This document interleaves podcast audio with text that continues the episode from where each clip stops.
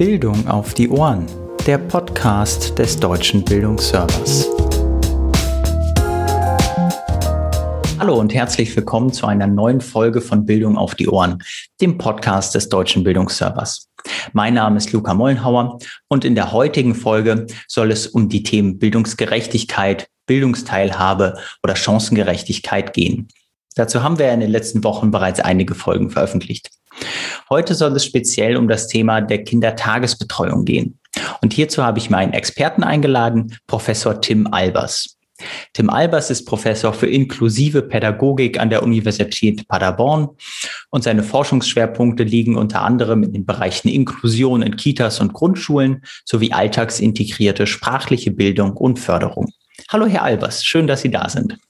Ja, vielen Dank, Herr Mollenhauer, und danke für die Einladung. Ich freue mich sehr auf das Gespräch. Wenn wir allgemein das Stichwort Bildungsgerechtigkeit hören, denken wir ja häufig eher vielleicht an die schulische Laufbahn, ähm, die sozioökonomischen Hintergründe der Eltern, die darüber entscheiden, welche Schulempfehlung vielleicht die Schülerinnen und Schüler erhalten, ähm, wie sich dann der Übergang gestaltet, welche Schülerinnen und Schüler vielleicht ein Studium aufnehmen werden und welche nicht und welche Erfolgschancen diese dann haben werden. Etwas außer Acht gerät dabei vielleicht manchmal, ähm, das Thema Bildungsgerechtigkeit in der Kindertagesbetreuung.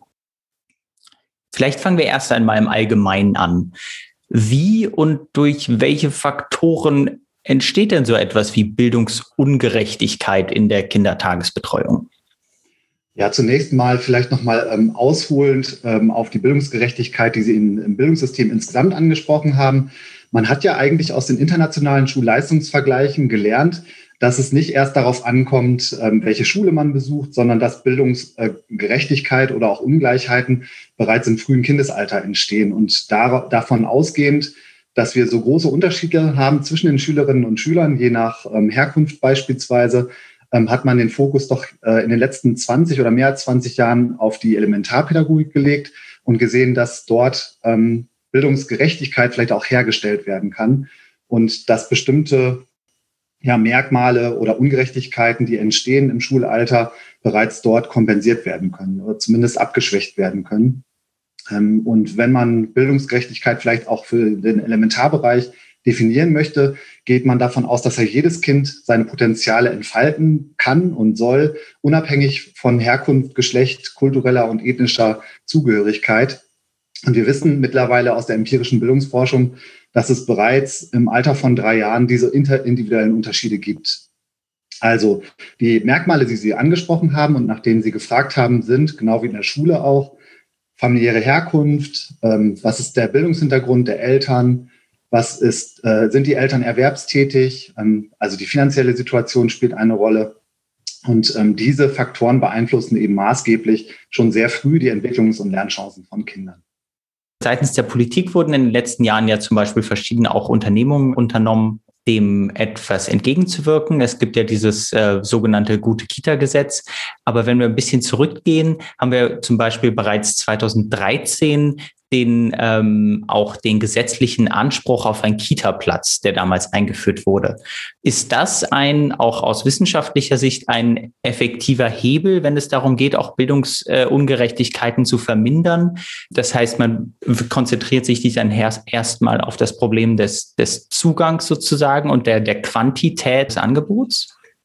Also das ist eine unheimlich komplexe Frage, die Sie da stellen. Ähm, man kann vielleicht sogar noch etwas ähm, ja, weiter zurückgehen in die Vergangenheit und um die 2000er gucken, was, was passierte da. Da hatten wir ja den sogenannten PISA-Schock und in der Konsequenz sind nämlich da die Bildungspläne für den Elementarbereich ähm, entstanden.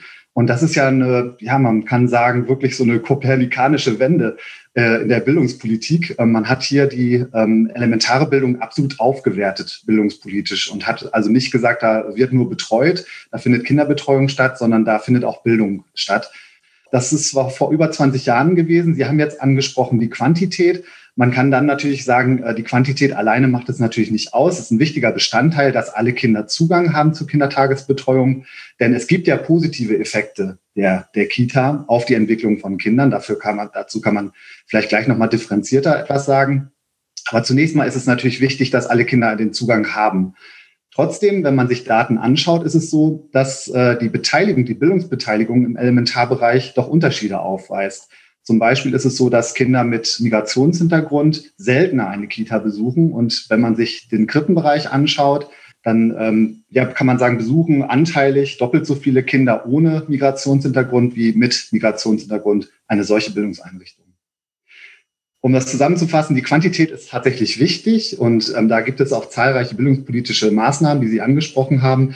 Und natürlich brauchen Kinder nicht nur den Zugang, sondern sie brauchen auch eine qualitativ hochwertige frühkindliche Bildung. Sie haben jetzt die Bildungspläne für die Elementarbildung angesprochen. Ist denn das, äh, das Personal, das in den Kindertageseinrichtungen äh, beschäftigt äh, ist und dafür ausgebildet wird, ähm, quasi adäquat qualifiziert und bereit, diese Bildungspläne auch dann umzusetzen? Ja, ähm, das ist auch eine sehr gute Frage, denn äh, zunächst mal sind natürlich die Fachkräfte in den Kindertageseinrichtungen qualifiziert. Also gerade äh, das Monitoring des Gute-Kita-Gesetzes hat jetzt herausgestellt, dass drei Viertel aller Fachkräfte in den Kitas mindestens einen ähm, einschlägigen Fachschulabschluss haben. Also sie sind qualifiziert für diese Tätigkeit. Auf der anderen Seite haben so etwas wie die Elementarpläne, die Bildungspläne für den Elementarbereich, aber auch einen größeren Druck auf die Fachkräfte ausgeübt. In den Bildungsplänen für den Elementarbereich die ja für jedes einzelne Bundesland existieren, ähm, sind ja bestimmte Bildungsziele formuliert und auch äh, ja, Dimensionen formuliert. Dazu gehört beispielsweise ähm, die sprachliche Bildung, die eine große Rolle spielt, naturwissenschaftliche Bildung, Bewegung. Und ähm, in all diesen Bereichen sollen die Kinder unterstützt werden. Und das übt natürlich schon auch einen bestimmten Druck auf die fachliche Qualität äh, der Fachkräfte, die dort tätig sind, aus. Also man erwartet sozusagen total viel. Die äh, Fachkräfte sollen alle Bildungsbereiche erfüllen. Ähm, auf der anderen Seite ist aber, äh, fehlt aber so ein Stück weit auch die gesellschaftliche Aufwertung der dort tätigen Erzieherinnen und Erzieher. Denn ähm, häufig ist es noch so, dass bestimmte Vorurteile auf die Arbeit lasten, nämlich das äh, kann quasi jede oder jeder, äh, der äh, vielleicht selber auch ein Kind hat oder schon mal mit Kindern zusammengearbeitet hat, ähm, und das ist eben nicht so. Also die fachlichen Ansprüche an die Tätigkeit in den Kindertageseinrichtungen sind ähm, als sehr hoch zu bewerten. Hm, das heißt, dass sich in den letzten Jahren da im Grunde die, die Ansprüche stark, sind da stark gestiegen, ähm, von wahrscheinlich von vielerlei Seiten aus, wahrscheinlich auch seitens der Eltern. Aber die Bezahlung einerseits spiegelt das nicht ganz wider. Und hat sich die Ausbildung denn verändert in den letzten Jahren der Erzieherinnen und Erziehern? Ja, natürlich haben die Bildungspläne auch einen Einfluss auf die Ausbildungskurricula der Fachschulen genommen. Also wir haben ja äh, einen ganz zentralen Entwicklungsbereich, den Entwicklungsbereich Sprache. Ähm, da wissen wir, dass die sprachlichen Kompetenzen Vorhersagekraft haben für den Bildungserfolg der äh, Kinder und Jugendlichen. Und ähm, natürlich hat das dann einen Einfluss auf die Curricula gehabt. Insgesamt kann man sagen, dass die ähm, Qualität der Ausbildung natürlich sich an die elementaren Bildungspläne angepasst haben, und durchaus als ähm, hoch anzusiedeln sind. Trotzdem äh, haben Sie natürlich recht, die Bezahlung, und damit meine ich auch die gesellschaftliche Wahrnehmung dieser sehr großen Berufsgruppe, ähm, könnte noch steigen. Und ähm, wenn man sich mal perspektivisch das anschaut, dann müsste man das gleichsetzen, weil die, der Auftrag ist ja der gleiche, die Bildung von Kindern, äh, müsste man das eigentlich theoretisch gleichsetzen mit der Tätigkeit der Lehrkräfte in Grundschulen. Ähm, gibt es hier, wenn wir im internationalen Vergleich gucken, gibt's, wissen Sie da von Beispielen, wo sowas ähm, besser umgesetzt wird, dass eben auch die gesellschaftliche Wertschätzung der Tätigkeiten sozusagen auch schon für diejenigen, die sich mit den kleinsten der Kindern äh, kümmern und beschäftigen, entsprechend äh, umgesetzt ist? Ja, ich selbst war in Südtirol fünf Jahre lang tätig. Ähm, Südtirol ist ja ein, ähm, ein Bereich in Italien, der äh, ja sehr viel Wert sozusagen auf die Bildung auch der, der Kinder und, ähm, und später auch im schulischen Bereich legt und äh, wo viele Mittel auch in die Bildung fließen. Und dort gibt es eine gemeinsame Ausbildung an der Universität ähm, von äh, frühpädagogischen Fachkräften und Grundschullehrkräften. Und ähm, ich konnte also gemeinsame Gruppen von späteren Erzieherinnen und Erziehern und äh, Grundschullehrkräften ähm, in der Lehre ja mit, mit denen zusammenarbeiten. Und ähm, ja, wenn man gleich zusammen studiert und auch später die, dieselbe Bezahlung erhält, ähm, hat das auch Vorteile für die Kinder, gerade wenn sie an den Übergang von der Kita zur Grundschule denken, der ja auch von bestimmten Selektionsmechanismen betroffen ist in, in Deutschland. Und auch da steht, entsteht ja auch Bildungsungerechtigkeit in diesem Übergang wenn wir über Bildungsungerechtigkeit im Kontext von Schule sprechen, geraten ja auch manchmal dann durchaus auch die Lehrer so ein bisschen in den Fokus, denen vielleicht so ein bisschen die, die Sensibilisierung fehlt für die verschiedenen Bildungshintergründe ihrer Schüler oder dass dort eventuell eben auch Stereotype vorherrschen können und dementsprechend äh, SchülerInnen von Anfang an eine gewisse Benachteiligung erfahren. Gibt es ähnliche Phänomene auch in der Kindertagesbetreuung? Hier gibt es durchaus Parallelen äh, der Ausbildung auch von äh, frühpädagogischen Fachkräften und der Lehrkräfte. Ähm, wir sehen, dass in beiden Bereichen, sowohl in der Ausbildung der Lehrkräfte als auch in der Ausbildung der frühpädagogischen Fachkräfte, sehr stark Wert gelegt wird ähm, in den letzten zehn Jahren auf Aspekte wie ähm, Kultursensitivität oder ähm, Diversität, Inklusion. Meine Professur ist ja auch ähm, in diesem Bereich sehr stark ähm, sozusagen tätig, auch in der Aus-, Fort- und Weiterbildung von Lehrkräften und auch von frühpädagogischen Fachkräften. Und diese Aspekte ähm, nehmen eine immer wichtigere Rolle ein. Also gerade die Vorerwartungen, die frühpädagogische Fachkräfte an Familien haben oder auch an Kinder haben, ähm, spielen eine große Rolle für das tatsächliche pädagogische Handeln. Und ähm, hier gibt es ebenso wie bei den Lehrkräften eben einen Zusammenhang. Also wenn solche Aspekte wie Orientierung, Haltung im Vordergrund stehen und ähm, das tun sie auch in, in größeren äh, Projekten, die beispielsweise jetzt durch das BMBF gefördert werden. Aktuell ähm, steht diversitätsbewusstes Handeln im Prinzip bei beiden Berufsgruppen im Vordergrund und sollte sich tatsächlich dann auch auf die Bildungschancen von Kindern ähm, auswirken. Sie haben gerade eben schon die, die Programme auch angesprochen. Da gibt es ja, glaube ich, zum Beispiel das Programm Elternchance, was, äh, was da, glaube ich, auch so ein bisschen äh, die, die Fachkräfte entsprechend sensibilisieren soll im Bereich der, der Kommunikation, insbesondere mit, mit den Eltern der, der Kinder. Ähm, aber ist das, wenn ich zu, kurz zurückgreife, dann etwas überspitzt gesagt nicht auch wieder eine weitere Schippe sozusagen auf die Schultern des pädagogischen Personals, wofür sie jetzt auch noch geschult werden müssen, worauf sie auch noch zusätzlich achten müssen? Ja, man kann vielleicht ähm, diesen Druck so ein Stück weit herausnehmen. Ich sage immer, ähm, wenn ich auch Fortbildung mache oder auch ähm, Vorträge vor frühpädagogischen Fachkräften, dass eine äh, inklusive Kita zum Beispiel nicht perfekt sein muss aber vielmehr sich auf den Weg gemacht haben muss. Und was, was damit gemeint ist, also der, der Prozess ist einfach ein langer. Also sich weiter zu reflektieren, vielleicht auch die eigenen Vorurteile zu reflektieren, das eigene pädagogische Handeln zu reflektieren, das ist ja ein tagtäglicher Prozess. Sie haben völlig recht, dass es ein weiterer Baustein ist, der total wichtig ist, auch für die Entwicklung und für die Bildungschancen von Kindern, die Zusammenarbeit mit der Familie. Denn äh, natürlich ist, die, ist das immer noch die wichtigste Sozial Sozialisationsinstanz und die wichtigste Instanz auch für die Chancen von Kindern. Das, das wissen wir ja mittlerweile. Ähm, und deswegen ist es gerade so zentral, auf der einen Seite die Qualität der Kindertageseinrichtungen zu stärken, auf der anderen Seite aber auch mit Familien noch besser zusammenzuarbeiten, damit wir die bestmöglichen Chancen für Kinder eben entwickeln können. Und das Schlagwort ist dabei, glaube ich, vielmehr nicht, dass ich alles machen, machen kann oder alles können muss als Fachkraft, sondern vielmehr, welche Partner ich mir mit ins Boot hole. Und äh, da ist das Stichwort ähm, Vernetzung. Ähm, und Vernetzung, Sie haben jetzt das eine Programm angesprochen, Elternchancen. Ähm, wir arbeiten aber im, mit dem Bundesfamilienministerium auch sehr stark daran, ähm, ja, sozusagen niedrigschwellige Angebote nochmal zu gestalten für Familien, die durch die Kindertagesbetreuung gerade nicht erreicht werden. Man stellt sich ja die Frage, warum ist das so? Ne? Warum ähm, gibt es ähm, Familien, die ihr Kind nicht in die Krippe geben? Ähm, aus welchen Gründen? Und das sind ja vor allem Kinder mit Migrationshintergrund. Und wenn diese Kinder äh, zu Hause auch nicht mit Deutsch konfrontiert werden, sondern mit anderen Sprachen, äh, dann haben sie eben im deutschen Bildungssystem, ist das zumindest so, ähm, im Verlauf ihrer Bildungsbiografie Nachteile.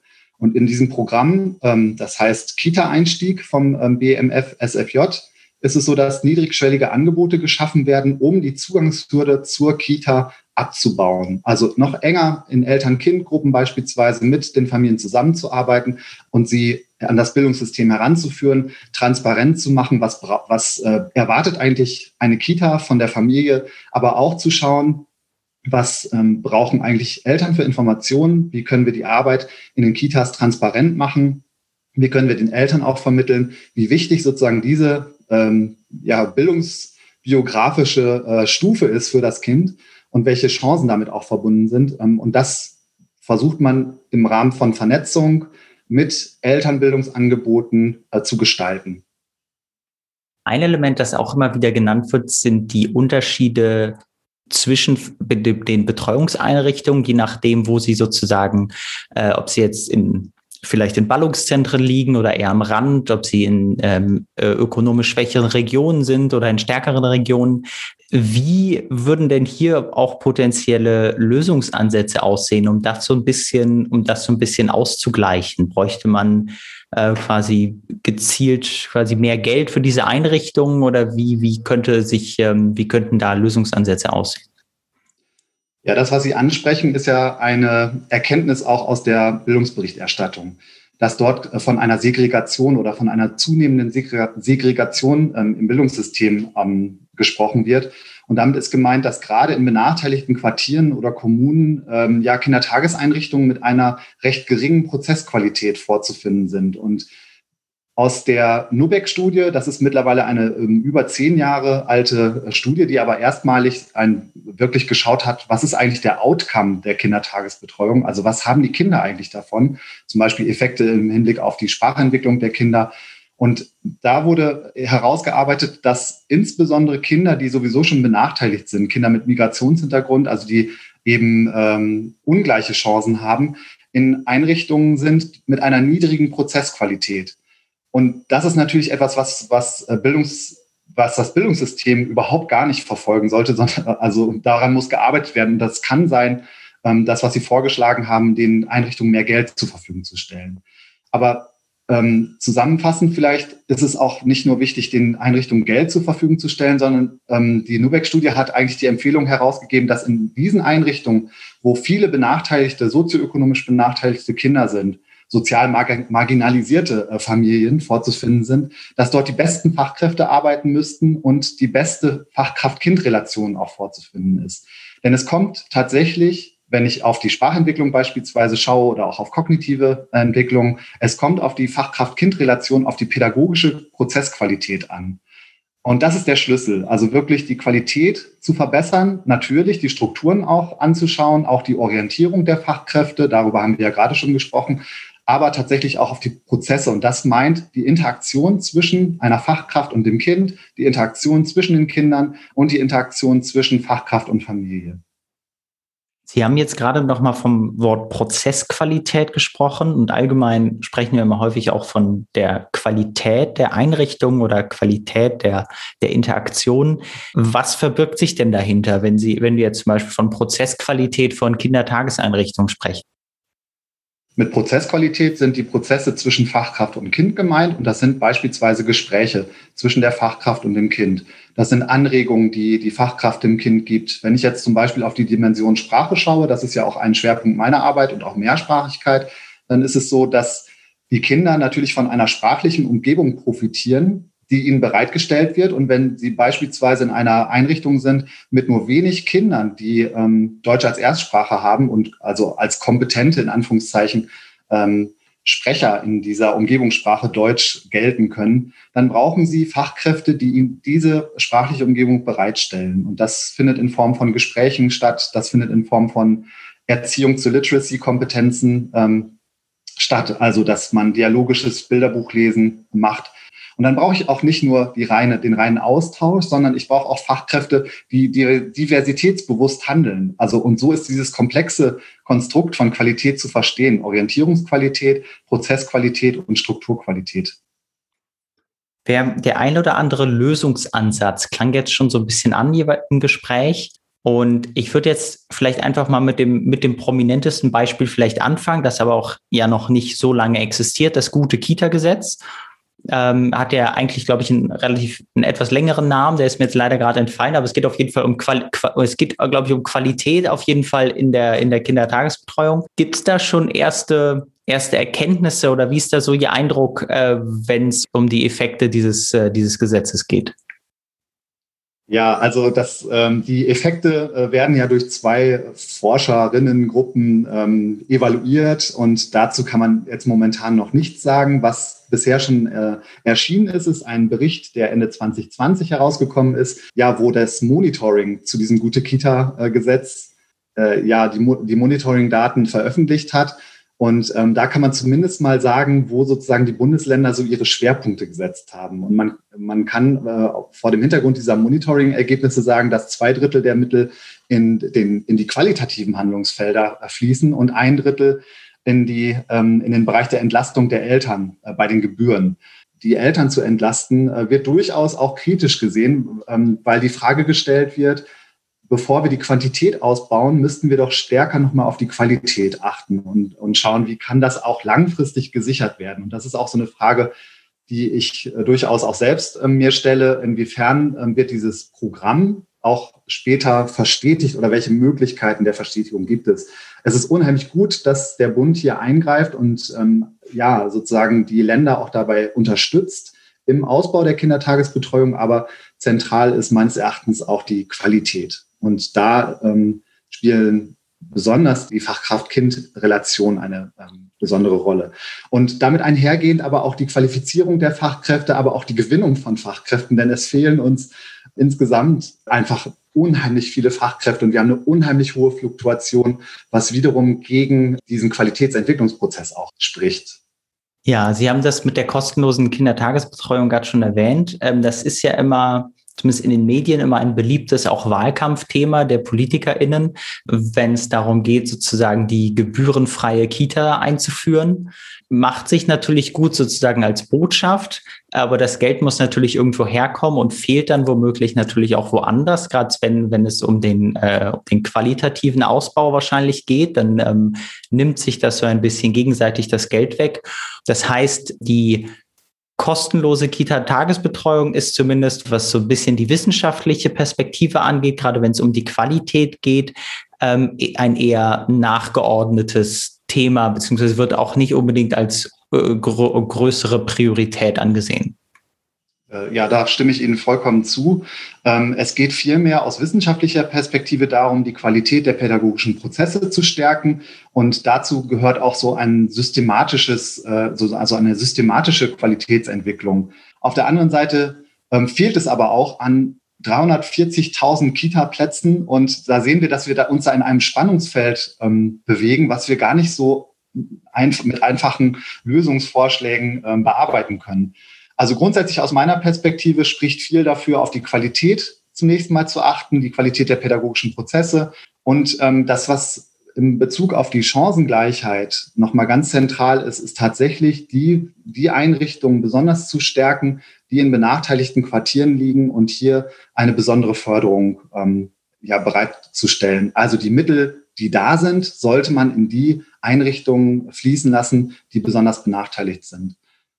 Ein Beispiel für eine solche sozialräumliche Perspektive, also wo ich wirklich Einrichtungen besonders unterstütze in benachteiligten Quartieren, ist der Quadratkilometer Bildung, also ein Quadratkilometer Bildung, der an unterschiedlichen Standorten in Deutschland ähm, gefördert wird. Man hat da einen Zeitraum von zehn Jahren, in dem ein Quadratkilometer sozusagen, also wirklich wörtlich zu verstehen, innerhalb einer Kommune gefördert wird. Und ähm, das soll Bildungsbiografie begleitend passieren. Man unterstützt also hier die Familien, die Kinder beim Eintritt in die Kindertagesbetreuung und dann verfolgt man sie weiter in der Schule, damit man sozusagen ähm, hier mit dem Ziel der Herstellung von Bildungsgerechtigkeit die Kinder bestmöglich ähm, unterstützen kann. Und äh, das ist ein wirklich, ja, einerseits sozialräumlicher Blick, aber auch ganzheitlicher Blick auf auf die ähm, Kinder und Familien, weil sie eben nicht nur in einer Institution aufwachsen, sondern auch in einer Kommune, in einem Quartier. Sie haben natürlich unterschiedlichste Bildungsangebote in einer, ähm, in einer Kommune, die hier zusammengedacht werden und nicht ähm, versäult. Und das finde ich ein sehr spannendes Beispiel für diese ähm, Art der Unterstützung von Kindern und Familien. Ein anderer Punkt, der häufig ja oder zumindest manchmal diskutiert wird, ist die Kita-Pflicht ab drei Jahren. Ähm, jetzt haben Sie aber selber schon gesagt, dass über 300.000 Kita-Plätze fehlen. Ähm, dann würde das ja wahrscheinlich gar nicht so gut klappen, wenn man jetzt diese Kita-Pflicht einführen würde. Ja, effektiv haben wir ja fast eine Vollabdeckung, ähm, zumindest im Altersbereich drei bis sechs. Das ist jetzt in den letzten Jahren so ein Stück weit zurückgegangen. Wir waren ja da schon bei äh, 95 Prozent aller Kinder, die eine Kita besuchen. Ähm, die aktuellsten Zahlen sind, liegen da etwas drunter, 93 Prozent ungefähr. Ähm, das heißt, effektiv äh, ist die Frage, ob so eine Kita-Pflicht überhaupt Sinn macht. Man kann natürlich jetzt noch mal genau schauen auf die Kinder, die eben diese Kita nicht besuchen. Woran liegt das denn eigentlich? Sondern vielmehr Familien noch mal stärker zu befragen, ähm, was sind die Erwartungen an das Bildungssystem und vielleicht erwartet auch die Familie gar nicht, dass Bildung stattfindet im Sinne von schulischer Bildung. Was erwartet auch die Kita von, von den Familien, dass hier noch mal mehr Austausch stattfindet? Wie kann, wie kann man noch mal stärker die Familien auch mit ins Boot holen?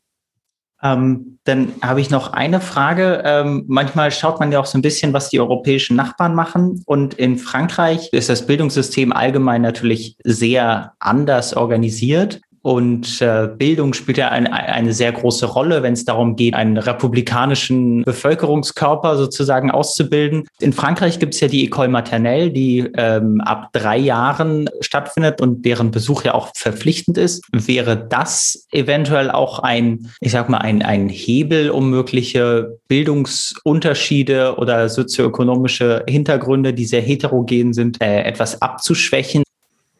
Also bei der École Maternelle äh, gibt es natürlich den Vorteil, dass äh, hier eine durch die Anbindung sozusagen an die Schule ähm, oder so eine Gleichstellung auch, ähm, auch eine gesellschaftliche Aufwertung stattfindet. Das ist so der Vorteil, den ich sehe. Ähm, auf der anderen Seite bin ich natürlich ein großer Verfechter der, der deutschen Frühpädagogik und ähm, das wird auch aus internationaler Perspektive immer wieder hervorgehoben. Ähm, deswegen äh, würde ich jetzt nicht ähm, sozusagen so kleine Vorschulen gründen. Das hatten wir im Prinzip auch schon mal ähm, in der Form, dass man ähm, vor der Schule sozusagen nochmal so ein schulisches Jahr vorschiebt. Ähm, eigentlich hat das nicht die, die gewünschten Effekte erzielt, sondern ähm, wir können auch ins europäische Ausland schauen und davon lernen, zum Beispiel von den Early Excellence Centers in England. Und ähm, wir sehen, dass es hier auch eine Entwicklung in Deutschland gibt, nämlich die Entwicklung von Kindertageseinrichtungen hin zu Familienzentren.